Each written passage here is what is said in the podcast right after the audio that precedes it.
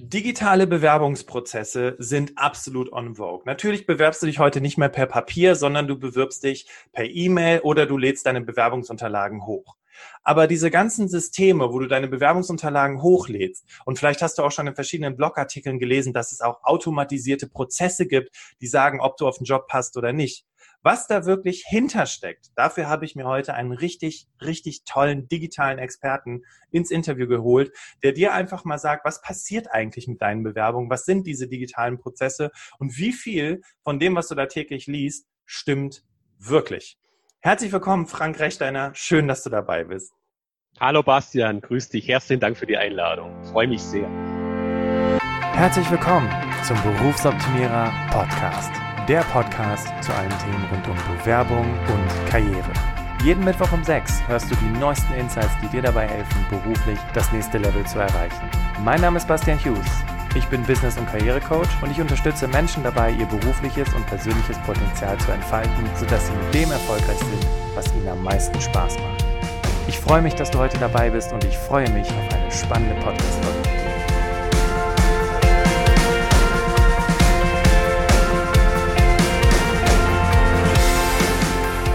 Ladies and Gentlemen, du bist es schon gewohnt, im Berufsoptimierer Podcast sprechen wir im ersten Teil über Frank und seinen Lebensweg. Frank ist auch als Karrierecoach, aber auch Unternehmer unterwegs und was er macht und wie er dahin gekommen ist, das wird er dir heute erzählen. Ich gebe dir gleich erstmal die offizielle Anmoderation. In Teil 2 sprechen wir natürlich über das Fachthema, aber es lohnt sich, wenn du auch in, jetzt in Teil 1 mit dabei bist, weil Frank wird natürlich auch sehr, sehr viele seiner eigenen Lebensweisheiten und Tipps raushauen, die dir in deiner Karriere und auch im Bewerbungsprozess absolut weiterhelfen werden. Jetzt erstmal ganz kurz zur offiziellen Anmoderation. Frank Rechsteiner ist Inhaber der Hype Group, die auf Executive Recruiting und Strategieberatung für IT-Unternehmen spezialisiert ist.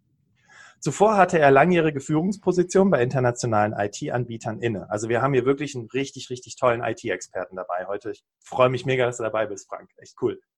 Mit regelmäßigen Umfragen und Studien ermittelt er Trends im Arbeits- und Bewerbermarkt und ist Autor von Fachbüchern. Zuletzt Recruiting Mindset, Personalgewinnung in Zeiten der Digitalisierung, erschien im Haufe Verlag in 2019.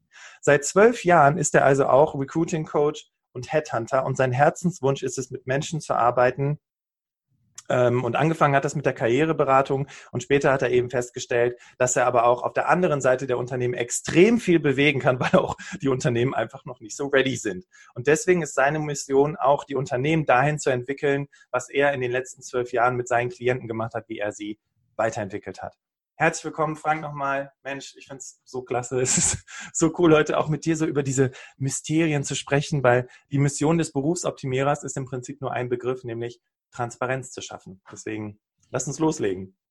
Lass uns loslegen. Lass uns dieses Mysterium und diese Wolke endlich mal wegschieben. Ja? Spitzenmäßig.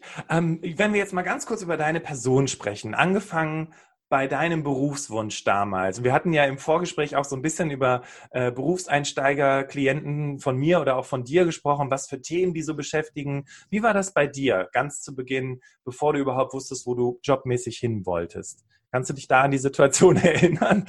Da kann ich mich absolut dran erinnern. Ich bin heute 45 Jahre alt und ich habe, ich habe kein Abitur gemacht, ich habe Realschulabschluss, bin dann, habe eine kaufmännische Ausbildung gemacht, aber ich sage dir, warum ich eine kaufmännische Ausbildung gemacht habe. Weil ich absolut keinen Plan habe, was ich tun möchte. Und weil meine Familie kaufmännisch geprägt ist, hat halt, ähnlich wie bei dir, Bastian, im Vorgespräch meine Mutter gesagt, Mensch, geh doch, mach eine kaufmännische Ausbildung. Ja. Gesagt, getan. Es war ein strukturierter Zufall. Es war weder mein Wunsch. Danach war ich bei der Bundeswehr ein Jahr. Da gab es noch Wehrpflicht für alle, die dies nicht mehr wissen. Ja. Und danach habe ich als Bilanzbuchhalter gearbeitet, drei Jahre. Wer mich jetzt ein bisschen kennt, ich bin das Antimodell zum Bilanzbuchhalter.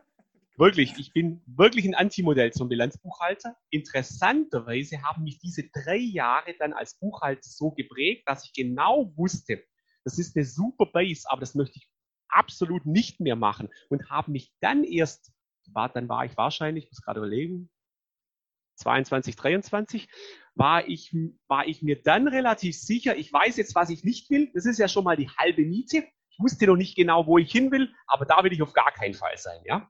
Das ist schon mal gut, per Ausschlussprinzip da die Karriereplanung weitergemacht. So ist es, ja. Heute bin ich glücklich, dass ich diese Ausbildung zum Bilanzbuchhalter habe und auch da gearbeitet habe, weil ich habe meine Zahlen voll im, äh, im also ich bin Unternehmer, ich habe meine Zahlen voll im Griff, weil da, da profitiere ich heute noch davon. Also ich bin dankbar über diesen Schritt, obwohl es nie mein Wunsch war, dahin zu gehen. Ja. Und dann bin ich in die IT-Beratung gegangen, habe gesagt, jawohl, ich will Systeme implementieren, ich möchte möchte, ich möchte IT leben und atmen und der Wunsch wurde mir dann bei zwei Unternehmen erfüllt und dann bin ich so von der Buchhaltung in die IT gerutscht und ja, da durfte ich mich austoben, ja. Wow, was, was vom Buchhalter quasi in, den, in die IT-Branche, was, was hast du dann gemacht? Was waren so deine ersten Schritte in der IT? Also meine ersten Schritte waren, ich war klassisch bei einer SAP-Einführung Anwender, also ich war der, der Key-User, der die IT-Prozesse in, in uh, Unternehmensprozesse übersetzt hat und durfte da mit Unternehmensberatern zusammenarbeiten. Da hatte ich tolle Vorbilder. Wow, da war, ich kann mich noch an einen älteren Herr erinnern, wo ich gedacht habe, so möchte ich mal arbeiten. und cool. das habe ich dann tatsächlich drei Jahre auch getan. Danach bin ich sofort zu einer Unternehmensberatung und habe gesagt, ich möchte das auch lernen. Wie implementiert man SAP? Und mit einem guten, mit einem guten Base von der Finanzbuchhaltung kannst du das genau gut tun, weil du genau die Fachprozesse gut kennst und kannst es in IT übersetzen. Und davon habe ich immer profitiert. Also IT war ich vielleicht nie so stark wie andere, aber ich habe beide Welten kennengelernt und das zu matchen, das war ein Magic Moment. Dann war ich zwölf Jahre bei einer IT-Unternehmensberatung, durfte da vom Junior Consultant bis zum Bereichsleiter mich entwickeln, war eine tolle Karriere, bin ich sehr dankbar, habe dann aber am Ende festgestellt, man kann sehr viel Energie lassen, man kann man kann sich hergeben für Jobs. Also glaub mir, ich habe keine extra Meile ausgelassen, weil ich wollte unbedingt Geschäftsführer einer, einer Firma werden. Das habe ich dann auch erreicht und habe festgestellt, oh mein Gott, die Luft da oben ist ziemlich dünne. Habe dann als, als Geschäftsführer ein IT-Unternehmen geführt und habe festgestellt, ist nicht meine Welt. Ja. Danke war immer mein Ziel. Ich, ich möchte mit Menschen arbeiten. Dann habe ich mich selbstständig Gibt es diesen schönen Spruch von Les Brown, der gesagt hat, es ist ziemlich einsam an der Spitze, aber immerhin ist das Essen besser. Ja, und um ehrlich zu sein, äh, gutes Essen gibt es auch woanders. Ja. Da ja, muss nicht ja. an die Spitze. Sehr guter Punkt. Du bist allerdings auch der lebende Beweis, Frank, dafür, dass man Karriere ohne Studium machen kann. Und wir hatten bereits den Mario Müller-Dofel im Podcast, der auch ein ganz komplettes Buch über das Thema geschrieben hat, verschiedene Politiker und, und ähm, heute würde man sagen, Influencer in der, in der Arbeitswelt dazu interviewt hat.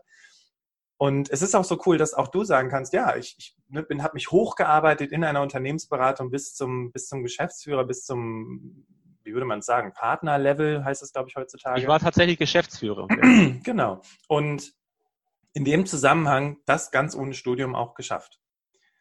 Äh, ja, und äh, ich darf dazu sagen, ich habe da keine extra Meile ausgelassen. Ich habe da parallel noch bei der IHK ein Fachwirt gemacht und habe dann festgestellt, diese Kombination aus extremen Wiss Wissbegierigkeit äh, in der IT und aber die gute, solide Fachausbildung, die ist extrem wertvoll. Da war ich jedem ITler ebenbürtig. Habe aber dann schon festgestellt, wenn ich so wirklich einen Sprung machen will, und da bin ich der Firma, die mir das ermöglicht hat, dankbar, habe ich dann schon einen internationalen MBA noch nachgelegt. Ja. Okay, krass. Aber ohne den Bachelor vorher gemacht zu haben, weil du Nein, den quasi ich habe tatsächlich kein Abitur und kein Studium und das äh, ist, ist auch möglich, wenn man lange Berufserfahrung hat, ein MBA zu machen. Und der MBA hat mir dann schon den Schritt gegeben, um Geschäftsführer zu werden. Ich glaube, ohne den wäre es vielleicht schwierig geworden. Okay. Aber anyway, ich habe festgestellt, der letzte Move war nicht mehr der entscheidende. Ja, und der letzte Move hing auch irgendwo so ein bisschen einfach von der Qualifikation ab, wenn du den MBA dann gemacht hast, weil es einfach ein anderes Bild ist, das man dann aufwirft, kann ich sehr, sehr gut nachvollziehen. Okay, und jetzt hast du gesagt, okay, und dann habe ich mich selbstständig gemacht. Was war so der Impuls für dich, um äh, zu sagen, okay, jetzt, jetzt baue ich was eigenes auf? Du hattest ja schon den Wunsch, äh, dir erfüllt, Geschäftsführer zu sein. Äh, der Wunsch war wirklich ganz innerlich getriggert. Ich wollte, ich, ich habe festgestellt, als Geschäftsführer bist du ja eigentlich die ärmste Sau dieser Welt, weil du triffst jede Entscheidung, die keiner treffen möchte und äh, du machst nur Dinge, die du eigentlich vorher nie getan hast, ja. Und du machst es wahrscheinlich auch nicht besser wie andere. Also das, das den Mythos muss ich einfach mal auflösen, ja. Mir war aber wichtig, wenn man so lange in IT ist und immer über Systeme redet, also große Workshops mit Menschen macht und die IT steht im Vordergrund, der Mensch geht da völlig verloren, der spielt da ganz wenig Rolle. Und ich hatte immer ein gutes Händchen. Ich habe ja Teams aufgebaut bei den Arbeitgebern. Ich habe Leute eingestellt. Das war mir viel wichtiger, das Menschliche. Und das kommt bei so einer IT Unternehmensberatung sehr kurz und habe festgestellt, das will ich anders machen, habe eine Headhunting Company eröffnet, um eigentlich nur noch über Menschen und Mitmenschen zu sprechen, weil okay. ich wollte die IT ein bisschen wegschieben. Allerdings auch wieder eine ganz, ganz gute Base. Heute bin ich, gelte ich als IT-Experte im, im Headhunting-Umfeld, weil ich, ich habe das alles selbst gemacht. Wenn mir Menschen von ihren Projekten erzählen, ich kann da immer noch mitreden. So viel hat sich da nicht geändert. Ja. Ja. Das ist eine gute Base. Also die Empfehlung könnte ich aussprechen, sollte jemand eine Empfehlung hören wollen. Okay, aber das ist, das ist spannend, weil du ja auch parallel, du hast dann, wir hatten es ja auch in der, in der offiziellen Anmoderation zu Beginn gehört, du hast dann ja auch in den letzten zwölf Jahren nicht nur auf Unternehmensseite viel gearbeitet, sondern auch auf Bewerberseite viel gearbeitet und auch Menschen unterstützt, wahrscheinlich auch durch die Headhunting-Agentur, das zu bekommen, was Sie sich vorstellen beruflich? Was waren so deine Erfahrungen gerade im Zusammenhang, weil du ja viel in der IT-Branche unterwegs gewesen bist? Und ne, man spricht ja auch da davon, die können sich ja die Jobs aussuchen und machen, was sie wollen. Was waren so deine Erfahrungen in dem Zusammenhang?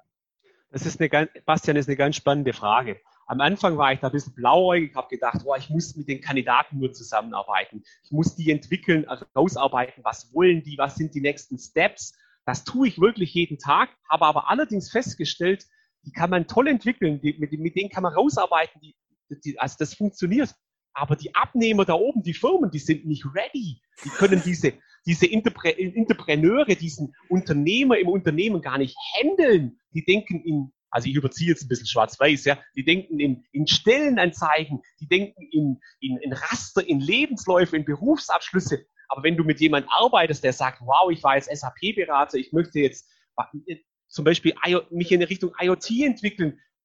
Äh, die Stelle IoT-Berater gibt's halt so nicht. Verstehst? Da brauchst du Abnehmer, Unternehmen, die ready sind, die sich für den Menschen interessieren und nicht für den Lebenslauf. Da habe ich festgestellt, das Delta ist brutal groß. Okay. Ich muss mit den Unternehmen arbeiten. Ansonsten äh, kann ich diese Leute nicht in Unternehmen vermitteln, wo die auch glücklich werden. Weil es geht nicht darum, für einen ITler, die können sich die Jobs aussuchen. Es geht nicht darum, von von Company A in Company B zu wechseln, um einfach 10.000 Euro mehr zu verdienen. Am Anfang geht schon drum, aber relativ schnell dann nimmer, weil dann sind die Gehälter hoch. Da geht es darum, sich zu spüren und als Mensch wahrgenommen zu werden. Und da waren die, die Unternehmen nicht ready und dann habe ich begonnen, mit den Unternehmen zu arbeiten. Das ist deutlich das schwierige Part, weil die sind in ihrem Mindset durchaus verhaftet, ja. ich finde das so spannend, weißt du, weil du erlebst ja dann bei deinen Coaching-Klienten, du holst mit denen die Stärken raus und die merken, die positionieren sich, die wissen, wo sie hinwollen, die haben eine klare Ausrichtung und dann kommen die auf diese Prallen, die eben auf diese Arbeitgeberwelt und werden dann erstmal ausgebremst. Gott sei Dank ist es nicht überall so. Es gibt ja auch viele Unternehmen, die das tatsächlich handeln können, aber eben nicht alle Unternehmen. Und diese, diese, dieses Selbstbewusstsein, und das ist ja auch ich meine, wahrscheinlich unser beider Mission. Ich sage immer, ich unterstütze selbstbewusste Menschen darin, dass sie, sie daran zu erinnern, dass sie selbstbewusste Menschen sind. Diese Mission halt zu verfolgen und dann prallen die Leute auf die Arbeitswelt, kann ich mir vorstellen, dass das doch durchaus so ein bisschen verwirrend ist. Und weißt du, in der Bastian, in der Situation gibt es nur zwei Verlierer, weil keiner happy ist. Da, ja. prallen, da prallen Welten aufeinander, wo du sagst, wow, der will unbedingt, der bräuchte unbedingt, aber sie finden nicht zusammen. Und das tut mir so ein Stück weit weh, aber das ist auch meine Mission. Dann lass mit, mit ein paar Firmen arbeiten, die da einen Move machen und auch ein Signal setzen und das erkannt haben. Und spannenderweise, wenn du so Strategieworkshops mit dem, dem Unternehmen machst, die öffnen sich, die sind bereit da dafür. Und dann kriegen die auch andere Leute, dann arbeiten wir anders zusammen und dann holen sich die auch tatsächlich diese Leute, die sie sonst nicht handeln können, die sonst nicht in so eine Schublade passen, rein. Und meine Mission, ja, das dürfen deutlich mehr werden. Vielleicht auch nochmal ganz kurz so als, als erster kleiner Tipp für die Menschen, die uns hier zuhören. Jetzt bin ich einer von diesen, ich meine, ne, sonst würde ich keinen Podcast hören, sonst würde ich mich nicht in meiner Freizeit weiterbilden. Also die Menschen, die uns hier zuhören, das sind ja schon diese Menschen, die durchaus Unternehmen überfordern. Was hast du für einen Tipp für diese Menschen, die gerade ja, ähnliche Erfahrungen machen? Äh, der Tipp ist, äh, für dich ist der eine Bewerbung im normalen Stellenmarkt keine, keine Option. Du musst dich so positionieren, du musst dein Netzwerk aktivieren und Menschen davon einfach teilhaben zu lassen, was du tun möchtest. Rede nicht, was du nicht tun willst. Das ist, wie gesagt, die halbe Miete. Aber viel spannender ist, wenn du ein, Umfeld schaffen willst von Menschen, die dich unterstützen sollen. Rede das, was du tun was du getan hast und was du tun willst. Mach, schaff einen Korridor an, an Energie in Form von, wow, ich habe da eine Vision, ich möchte das tun und lass das jeden wissen, ob der fragt oder nicht. Und dann gehen Türen auf, die du heute noch nicht kennst. Ja. Großartig. Und dafür natürlich vorausgesetzt, erstmal zu wissen, was ich eigentlich will. Aber das dann eben, ne, tue Gutes und rede darüber, beziehungsweise wisse, was du willst und rede darüber. So kann man es im Prinzip übersetzen. Ich genau. denke gerade an so einen Klienten von mir, der jahrelang in der Bank gearbeitet hat, echt gutes Geld verdient hat, auch im SAP-Umfeld tatsächlich tätig war. Und der ist jetzt an diesem Punkt. Ne? So dieses, wo geht's für mich hin? Ne? Gehe ich einfach weiterhin in dieselbe Bankbranche und arbeite da einfach weiter? Und dann sagte er zu mir, Bastian, Gott sei Dank haben die mir abgesagt. jetzt bin ich frei. Jetzt muss ich nach anderen Branchen gucken und kann mich mhm. dadurch eben auch ganz wunderbar weiterentwickeln. Mhm. Klasse. Okay. Also das so zu deinem Lebensweg. Dann hast du jetzt ein Unternehmen aufgebaut mit Mitarbeitern und so weiter. Und du hast gerade eben auch schon so ein bisschen davon gesprochen, dass du auch selber Personal eingestellt hast. Vielleicht nochmal ganz kurz zu deinem Unternehmen. Was müssen die Menschen sich vorstellen, wenn, wenn du, äh, äh wenn sie Hype Group irgendwo lesen oder hören? Ja, wir sind also die Hype Group, das sind, sind, also ich habe keine Mitarbeiter, weil ich habe mich für ein anderes Arbeitsmodell entschieden. Für mich arbeiten nur Freelancer, okay. weil ich finde es einfach cool, mit Menschen zu arbeiten, die selbst äh, selbstverantwortlich agieren und die arbeiten mir alle zu und wir arbeiten auch unheimlich eng, aber es sind alles Freelancer, weil ich liebe es, frei zu arbeiten, somit sollen das anderen auch tun. Das ist eine, einfach ein anderes Arbeitsmodell. Ja. Die Hype Group habe hab ich aufgebaut mit, wir machen klassisches Headhunting für IT-Experten, Bereichsleiter, alles, alles, was so einen Führungsanspruch hat, da ist, äh, unterstützen wir Leute. Das ist so der erste String. Der zweite String ist, äh, wir machen dann Pro, äh, Coachings, äh, Sessions und Strategieworkshops für Unternehmen, damit die da oben ein Stück weit ready sind. Und der letzte Step ist so, dann auch Karrierecoachings und da sitze ich so persönlich auf die innere Karriere. Also bei mir ist kein klassisches Karrierecoaching von was ist Next Step, was muss ich machen, meine Stärken, meine Schwächen, ist nicht mein Business. Ja, das äh, muss ich sagen, ins Bessere, Bastian. Für mich ist es eher so, alles erreicht, aber es erfüllt mich nicht dann ja. komme ich so ins Spiel, ja. Ja, ja, das ist cool. Das ist cool. Wenn du einfach so merkst, okay, krass, jetzt, jetzt, äh, was ist denn jetzt so der Next Step? Ne? Das ist so der Moment, wo man vielleicht in der Film- oder in der Schauspielbranche sagen würde, jetzt fängst du an, Drogen zu nehmen oder zumindest in irgendwelche äh, humanitären Projekte zu investieren, weil du nicht mehr weißt, was du machen sollst mit deinem ganzen Geld und mit deinem Leben. Ja, und da kommst du ins Spiel. Cool. Also hast du sehr gut auch auf den Punkt gebracht.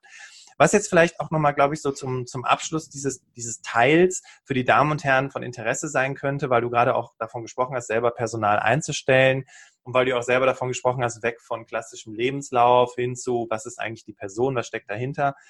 Kannst du da vielleicht noch so ein bisschen mal aus dem Nähkästchen plaudern, wie du dann die Personalauswahl gemacht hast. Also wie hast du nach den Menschen gesucht? Vielleicht auch auf Freelancer-Seite, wie du die für dich qualifiziert hast, aber eben auch in der Zeit, wo du als Geschäftsführer tätig warst und Menschen eingestellt hast.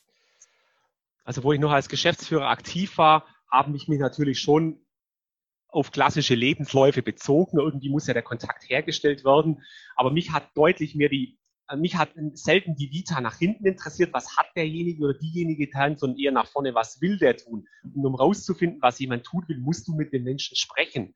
Da habe ich sicherlich auch viele Gespräche geführt, die für ein, die zu keinem Ziel führte. Aber letztendlich, weißt, so arrogant zu sein und sich hinzusetzen und sagen, das ist dein CV, du passt nicht zu uns, das ist so wirklich 1990. Das kann ich, das kann ich schon seit 20 Jahren nicht mehr abhaben. Ich habe hier eine Person, ich will jemanden kennenlernen, weil erfahren, wo liegt denn das Potenzial? Und das Potenzial liegt nicht auf dem Lebenslauf, wirklich.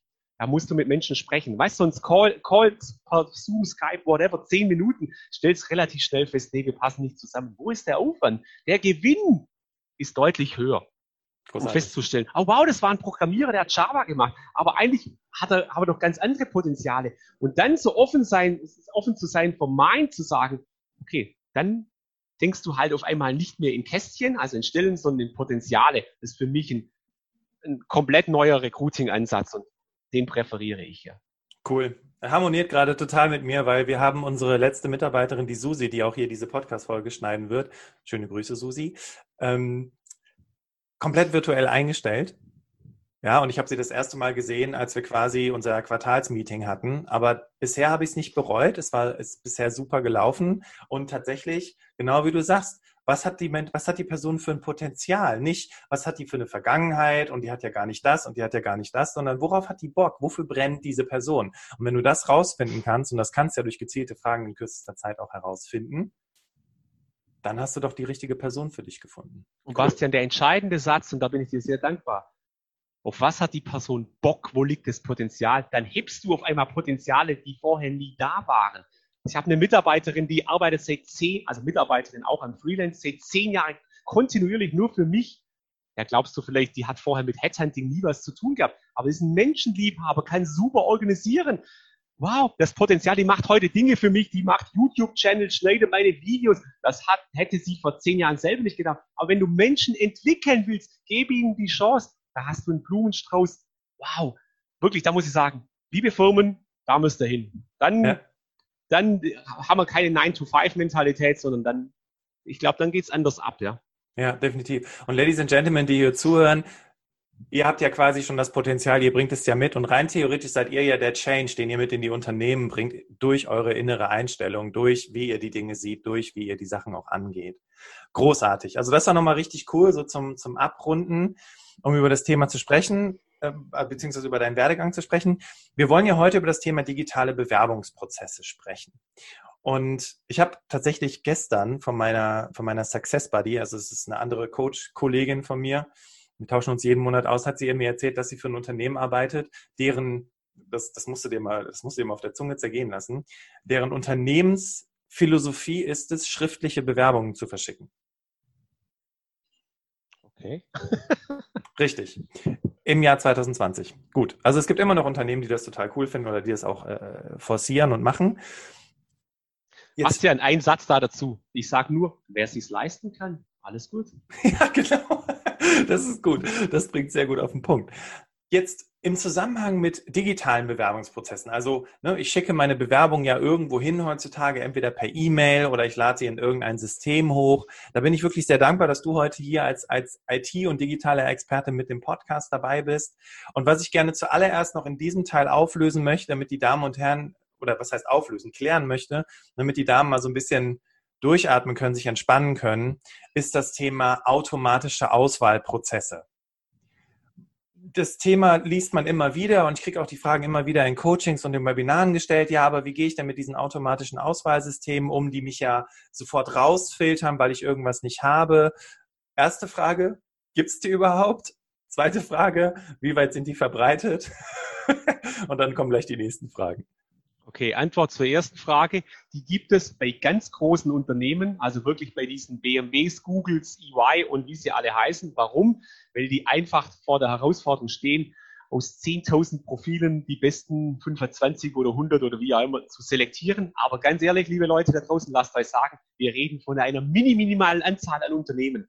Die meisten Unternehmen, und ich spreche, aber das ist ein Bauchgefühl von 98 Prozent, haben viel zu wenig Bewerbungs- Bewerber und Situation. Also 98 Prozent der Companies haben das nicht, zwei Prozent nutzen das.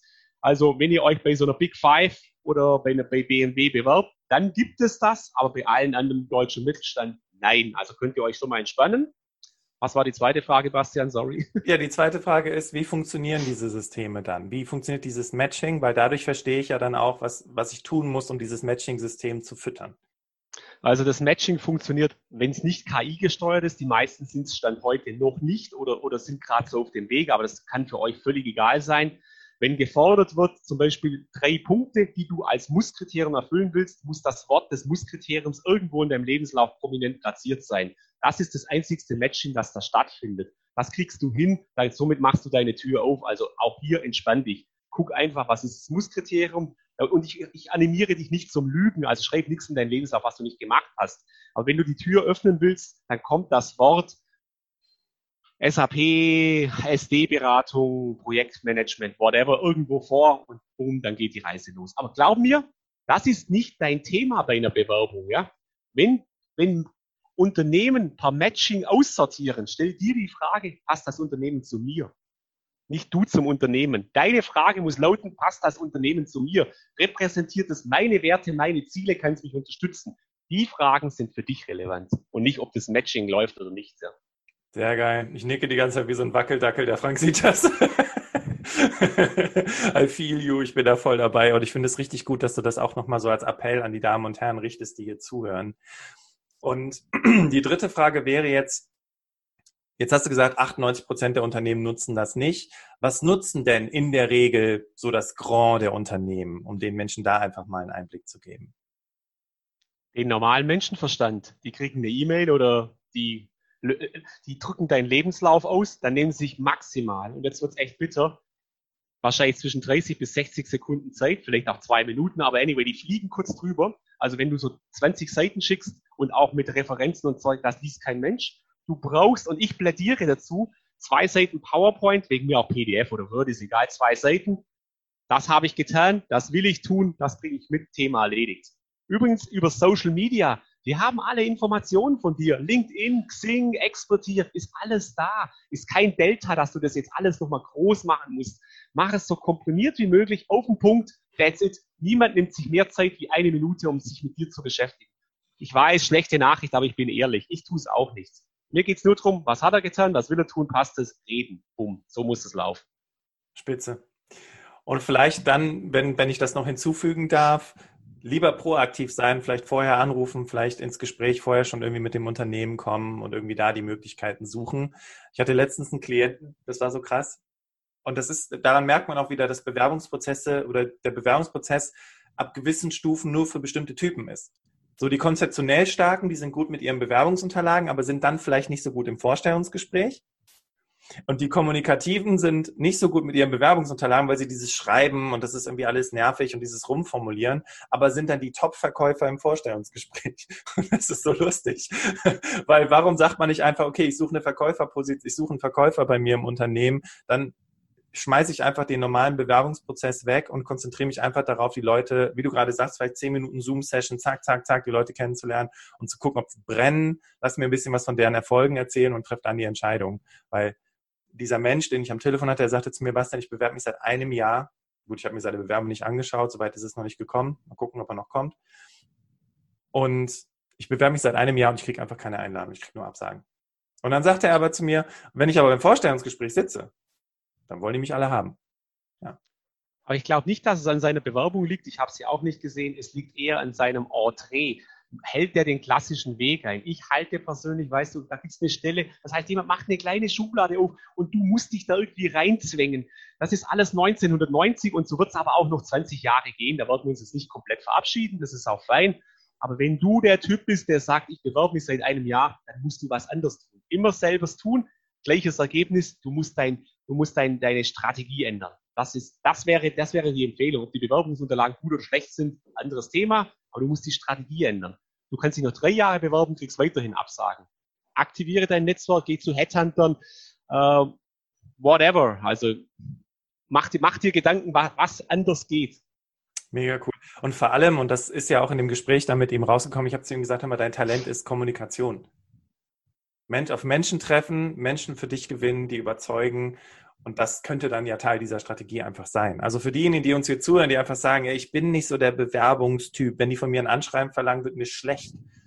Dann Gut. weißt du, falsche Company. Ja. Danke. Sei froh, dass du dir den ganzen Prozess sparen kannst. Wenn ja. die von dir ein Anschreiben wollen, dann ticken die 1990. Wirklich. Weil kein Mensch in der IT, ja, gibt noch ein paar Menschen, der kann sich's nicht mehr leisten, dass du ein Anschreiben schickst, ja.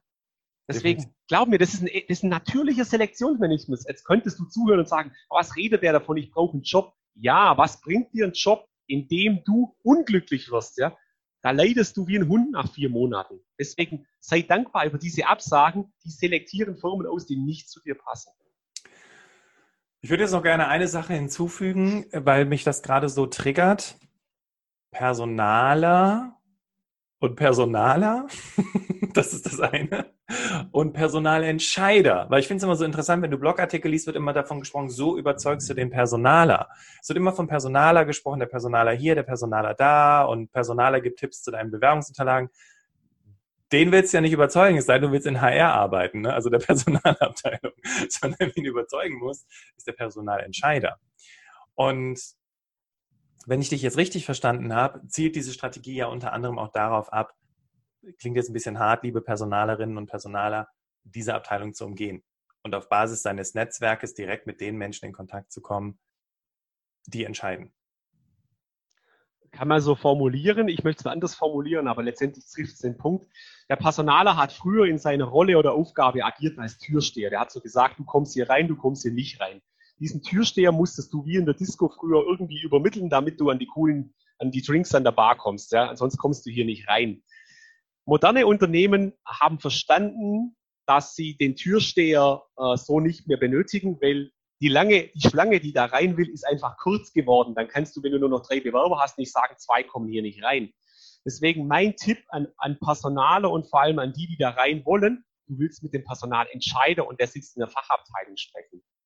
Und das geschieht über Netzwerk, das geschieht über jemanden, der da schon arbeitet, jemand, der da schon mal ein Gespräch geführt hat. Seid proaktiv, geht daran. Ich bin jetzt nicht derjenige, übergeht die Personaler, aber den Personaler zu entscheiden, das ist so, ich bin so nicht der Türsteher-Typ. Du kannst ihm was schicken, telefonier an und sag, hey, ich habe da Bock drauf.